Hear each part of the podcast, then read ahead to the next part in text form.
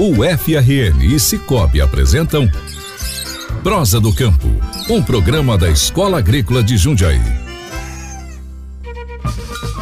Começa agora o Prosa no Campo, o nosso encontro de todas as semanas com muita informação sobre o mundo rural, direto da Universidade Federal do Rio Grande do Norte para a sua casa. Eu sou Adélia Oliveira, sempre bem acompanhada da incrível voz de Edinaldo Martins. Ô coisa boa! E eu acompanhado da simpática Adélia Oliveira. O programa está repleto de informações para você ouvinte que nos acompanha aqui pela Universitária FM e nas plataformas digitais. Estamos chegando trazendo pesquisas, projetos, cultura e muita prosa sobre o universo das ciências agrárias. É isso mesmo, Adinaldo. O Prosa no Campo, você já sabe, é fruto da parceria entre a Escola Agrícola de Jundiaí, unidade acadêmica especializada em ciências agrárias da UFRN, e Cicobi, a sua cooperativa de crédito feita de valores. E são os nossos parceiros que vão falar sobre a importância do cooperativismo para o mundo. Você também vai saber tudo sobre o projeto Floema implementação de sistema agroflorestais para o desenvolvimento rural sustentável do semiárido potiguar, realizado pela Escola Agrícola de Jundiaí. Tem também o nosso quadro Remédios da Natureza com o professor de farmácia da UFRN, Edivaldo Micali, explicando como o cabelo de milho pode nos trazer benefícios para a saúde. E no quadro Nossa Cultura, teremos a música e a história de Janieire. Então, aumenta o som porque o Prosa no Campo está começando. No próximo sábado, dia 2 de julho, será comemorado o Dia Internacional do Cooperativismo. E é claro que nós aqui no Prosa não poderíamos deixar de celebrar esta data tão importante. Para isso, convidamos ninguém mais, ninguém menos que o nosso querido amigo e parceiro Manuel Santa Rosa, presidente do Cicobi RN. Seja muitíssimo bem-vindo ao Prosa no Campo, Manuel. Cooperativismo Rural. Bom dia aos caros ouvintes. É um momento sublime e especial quando se comemora o natalício de vivência da existência do cooperativismo. O cooperativismo é a solidariedade estruturada.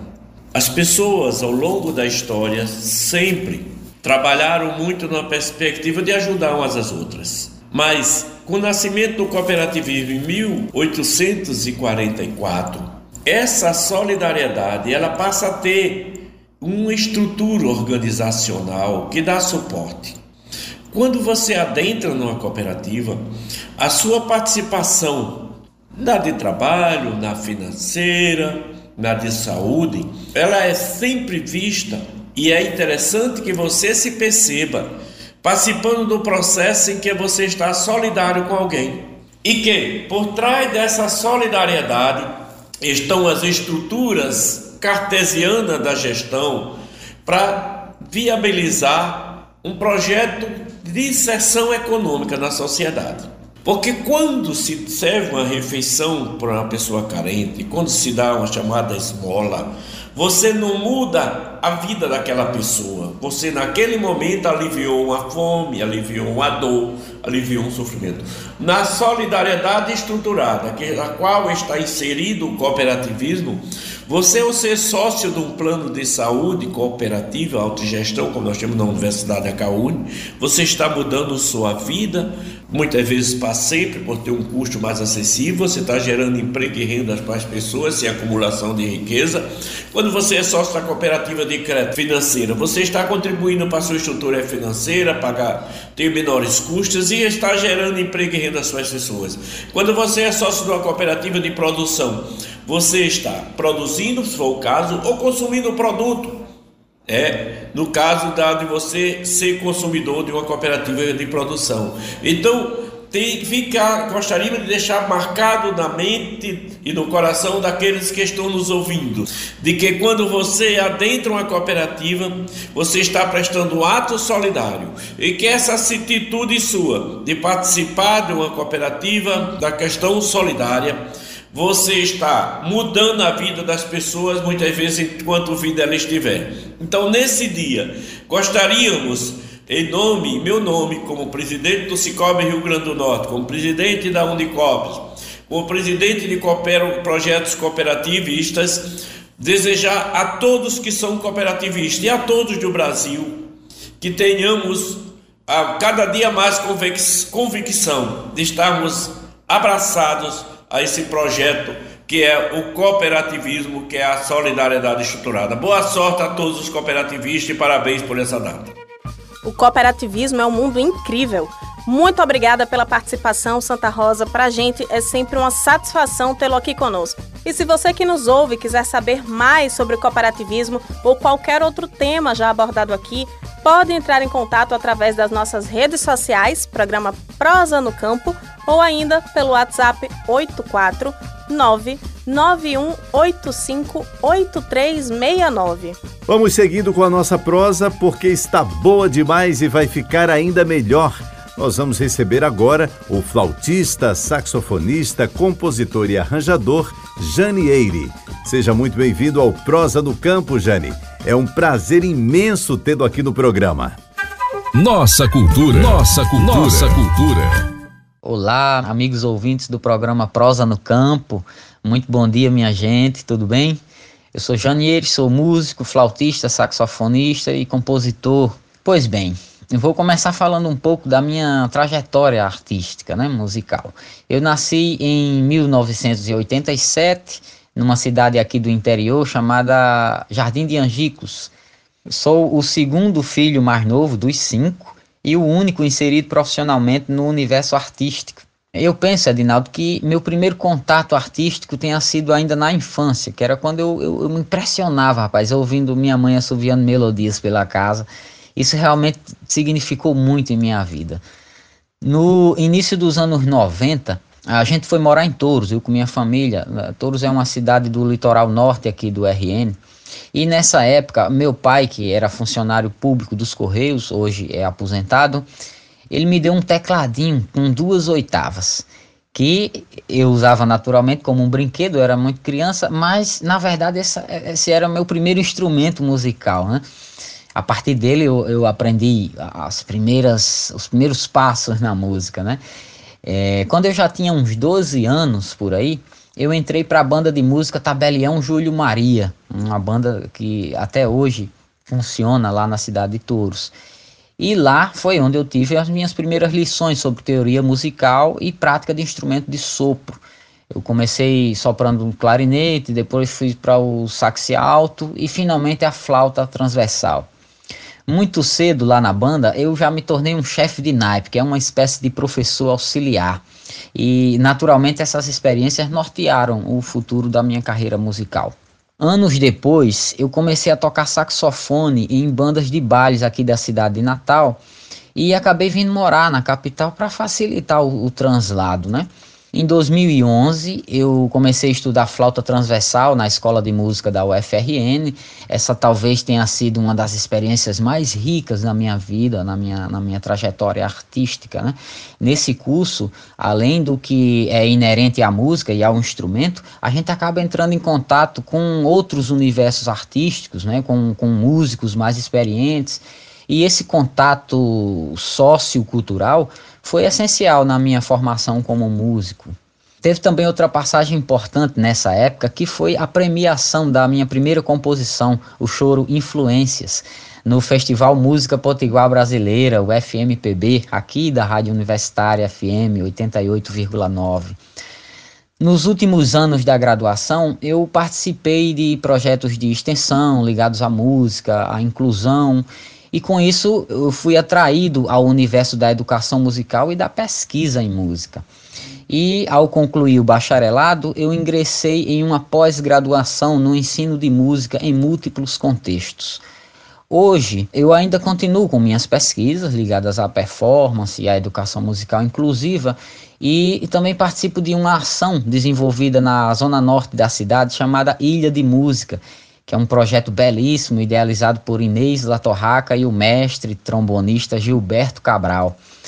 Além disso, eu trabalho com artistas e bandas aqui da cidade, a exemplo de Valéria Oliveira, o Samba Preto no Branco, o grupo Quarteto Linha, o Regional Choro Bom, o Regional Choro da Terra, enfim, a, a, experiência que eu vivi e que vivo até hoje, Ednaldo, certamente é o que ressignifica minha expressão artística, minha didática e, sobretudo, aquela ideia lá do início que é de ajudar na formação de outros músicos. Eu agradeço, lhe agradeço desde já a, toda, a todo o pessoal envolvido na Rádio Universitária FM, ao programa Prosa no Campo, o convite e me sinto muito honrado em participar desse programa e estou de portas abertas também para outros convites, Ednaldo e toda a rádio. Muito obrigado, muito obrigado mesmo. Jane, foi muito bom conhecer um pouco mais da sua história. Volte sempre ao Prosa no Campo. E você que gostou de saber um pouco mais sobre esse artista incrível, siga aqui com a gente, porque logo mais tem muita música de Janieire. É isso aí, Ed. Nós vamos agora para um rápido intervalo, mas na volta, além de música boa, descobriremos os benefícios do cabelo de milho para a nossa saúde com o nosso mestre querido Edivaldo Micali, do curso de farmácia da UFRN. O Prosa no Campo volta já já. Estamos apresentando Prosa do Campo.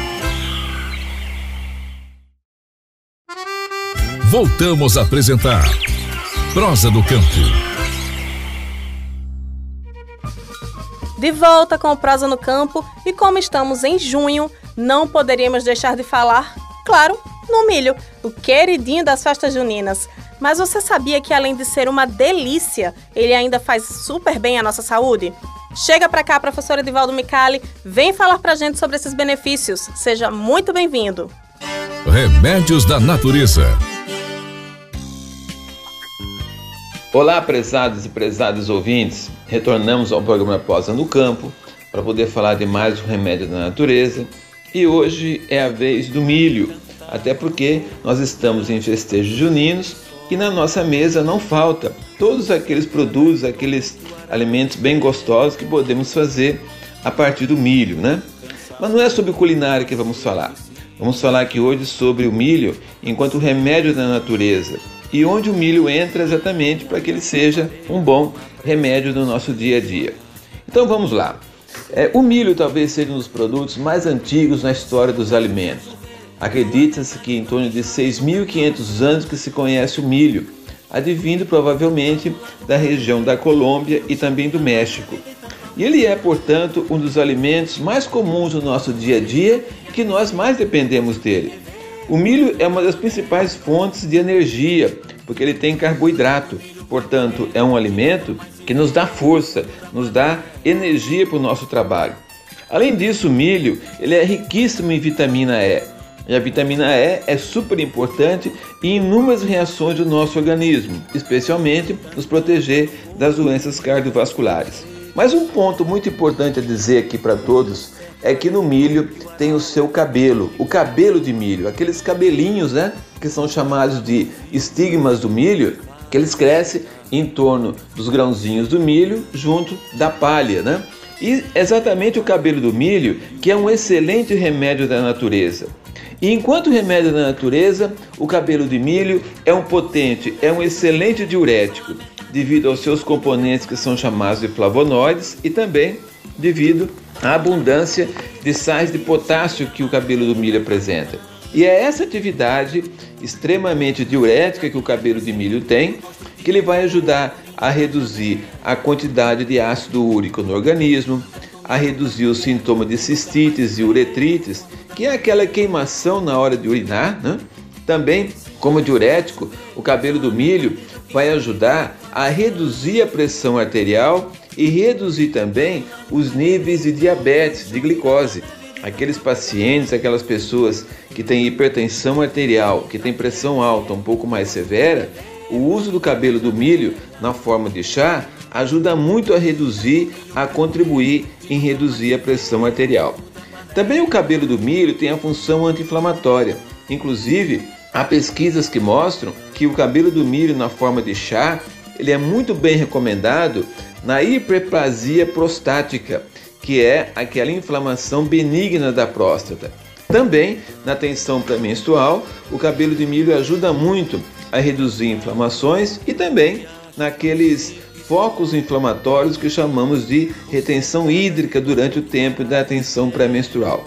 Mas o cabelo de milho é um produto seguro? Enquanto o remédio na natureza é uma planta segura? Sim, ele é bem seguro, mas não deve ser abusado, não deve usar demais, por quê? Porque como ele é muito diurético, ele pode reduzir demais a pressão arterial e também pode reduzir também a glicose, levando o paciente a ter cansaço, a ter tontura, algum desmaio. Então é importante ter cuidado e não usar demais. Também as grávidas e as mulheres que estão é, fornecendo amamentação não deve utilizar, porque nós não conhecemos exatamente é, o que pode provocar nesses, nesses dois tipos de pessoas. Né? Como usar o cabelo de milho? A maneira mais segura e mais simples até é na forma do chá, que nós fazemos por infusão. Usa-se em torno de 2 a 5 gramas dos estigmas do cabelo de milho para uma xícara de água fervente de 150 ml, deixa infusão durante os 10 minutos e depois é coar e tomar 2 a 3 xícaras por dia. É importante também que observar que sempre que for fazer o chá deve ser feito na hora, nunca aguardar por um tempo muito mais prolongado, né? Também pode até ser feito xarope do, do extrato do cabelo de milho. Mas o chá ele é muito mais simples, muito mais fácil de fazer e o cabelo de milho está ao alcance praticamente de todas as pessoas porque ele é um produto muito abundante, abundante e de fácil aquisição. Falamos hoje então de mais um remédio da natureza, o cabelo de milho, que é um potente produto que é diurético e contribui muito na nossa saúde. Esperamos encontrá-los e encontrá-las nos próximos programas com mais um remédio da natureza. Obrigada, professor Micali. Sempre bom recebê-lo aqui e hoje ainda foi muito bem acompanhado, né, da música Cabelo de Milho do nosso eterno Sivuca. Depois dessa aula sobre os benefícios do cabelo de milho, vamos falar sobre um projeto de implementação de sistemas agroflorestais para o desenvolvimento rural sustentável do semiárido potiguar, o FLOEMA. Para nos apresentar a este projeto, nós vamos receber aqui a professora Karen Matos, coordenadora da ação na Escola Agrícola de Jundiaí, e a estudante de Engenharia Agronômica Rafaela Félix, gerente do FLOEMA. Sejam muito bem-vindas ao Prosa no Campo. A Hora da Prosa. Olá, Adele. Olá, ouvintes do programa Prosa no Campo. É um prazer estar aqui com vocês, juntamente com a Rafaela, para a gente conversar um pouquinho sobre o nosso projeto. É um prazer estar aqui com vocês para a gente conversar um pouquinho sobre o projeto Floema. Professora Karen e Rafaela, vamos iniciar aqui falando aos nossos ouvintes o que é o Floema e há quanto tempo ele existe. Então, o Floema é um dos projetos da ONG Engenheiros Sem Fronteiras, Núcleo Natal. Tem como objetivo ele estar tá implementando sistemas de cultivos agroflorestais baseados nos princípios da permacultura, a fim de estar tá fomentando o desenvolvimento sustentável e promovendo a segurança alimentar, assim também como a geração de renda e a autonomia de comunidades rurais do Rio Grande do Norte. O projeto ele surgiu no ímpeto de duas alunas que queriam estar tá realizando extensão aqui no estado, e isso há pouco mais de um ano. O seu nome é, faz referência ao vasocondutor floema, que conduz é, os componentes produzidos pela fotossíntese para outros órgãos de planta. E assim como o nome, nós como Projeto Floema queremos ser esse condutor entre a academia e a comunidade. E assim a gente ajudar auxiliar no desenvolvimento sustentável rural aqui do Rio Grande do Norte. Professora, o que levou à implantação desse projeto? O que foi observado para que fosse verificada essa necessidade? O projeto vem de uma necessidade que a gente verificou de construir sistemas produtivos que possam melhor contribuir para o desenvolvimento rural sustentável e para o atual contexto do mundo que é as mudanças climáticas. Então, é, promover os sistemas agroflorestais, que são sistemas mais resistentes às variações climáticas que os tradicionais, e são sistemas que proporcionam maior e melhor adaptação à realidade edafoclimática do semiárido. Rafaela, fala para a gente sobre como vêm sendo desenvolvidas as ações em cada uma das áreas de atuação. Em que fase o projeto está atualmente? Inicialmente, estamos implantando o projeto com apenas uma família. Isso para que a gente consiga dar uma assistência, trabalhar com eles de uma forma mais efetiva. No entanto, o impacto vai refletir em toda a comunidade, pois já existe uma ligação entre as famílias da região e com os projetos, em razão de outros projetos que já atuam lá na comunidade, como é o caso do saneamento, fértil e do biodigestor, que são projetos parceiros do projeto Floema. É, nós, como projeto Floema, a gente utiliza utilizou alguns critérios de famílias que estejam em situação de vulnerabilidade socioeconômica e que, tão, e que tenham também abertura para a implementação de novas tecnologias e que estejam dispostas a realmente construir o projeto com a gente, tudo de forma participativa, né? E afinal, nosso objetivo também é compartilhar saberes e dar a eles a capacidade de gerir a agrofloresta por conta própria, de forma que consigam reproduzir e criar seus próprios sistemas posteriormente. Nós estamos recebendo a professora Karen Matos, da Escola Agrícola de Jundiaí, e Rafaela Félix, estudante de Engenharia Agronômica da UFRN, para conhecermos mais sobre a implementação de sistemas agroflorestais para o desenvolvimento rural sustentável do semiárido potiguar. Professora, o projeto sempre foi desenvolvido exclusivamente lá no município de Lajes Pintadas. É, existe alguma previsão de se estender para outras cidades? Lajes Pintadas eh, está sendo o primeiro município a receber esse projeto. Pensamos em, primeiramente, desenvolver sistemas agroflorestais em Lajes Pintadas. E depois de concluir o trabalho, iremos levar o projeto a outros municípios. Por hora, eh, não temos previsão para que o projeto saia de Lajes Pintadas. Porque não adianta eh, dar passos maiores que as pernas, não é mesmo? Então, vamos primeiro concluir o que começamos para depois ampliarmos. Mas o interesse é grande, o que nos falta é recursos, sejam eles financeiros ou de pessoal. O projeto é grande e demanda muitos recursos. Com certeza tem muita gente envolvida na estação, não é? Fala pra gente sobre o grupo que integra as ações e a importância da participação deles. Hoje o projeto ele conta com a participação de nove discentes dentro das áreas de nutrição, engenharia agronômica, engenharia florestal, isotecnia, com também a participação de dois professores orientadores, fora a participação de técnicos administrativos também. E aí são é uma equipe multidisciplinar, né, que vem colocando em prática os conhecimentos que adquiriu e exportando esses saberes para a comunidade. Ao mesmo tempo em que aprendemos muito né, com os saberes práticos dos agricultores com os quais estamos trabalhando. É uma riqueza desse intercâmbio de informações é muito grande, é gigantesca. A realização de um projeto como este afeta, entre outras coisas, na economia do lugar, correto, professora? Já que busca colaborar com a melhoria de uma forma de produção que pode gerar renda para as famílias. Fala para gente sobre a importância da realização do projeto nesse sentido, bem como sobre a importância para o meio ambiente. Sem dúvidas. O objetivo do projeto é desenvolver sistemas agroflorestais onde os produtos produzidos, sejam eles de origem animal ou vegetal, possam tanto servir para subsistência como também para venda. O projeto ele visa também criar mecanismos de escoamento de produção, onde os produtores poderão vender seus produtos em feiras, em comércios. Estamos vendo também a possibilidade de criar feiras de produtos orgânicos dentro do campus da UFRN mas essa ideia ainda está numa, em fase embrionária. Em relação ao meio ambiente, hoje vemos uma mudança nos hábitos de consumo de forma geral. As pessoas elas estão cada vez mais conscientes e preocupadas com o meio ambiente. E os sistemas agroflorestais conciliam a produtividade e o meio ambiente, todos andando juntos, sem antagonismos, em prol das questões ambientais. Rafaela, vocês já pensam em ações futuras a partir desse projeto?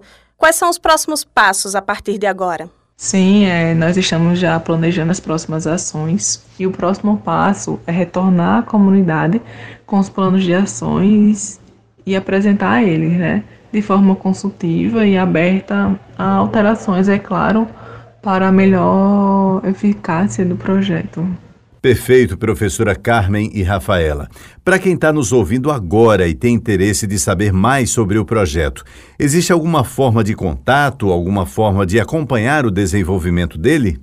Para maiores informações do projeto, vocês podem entrar em contato por meio das redes sociais, no Instagram pelo arroba esfnatal ou pelo e-mail natal.projetos@esf brasil.org.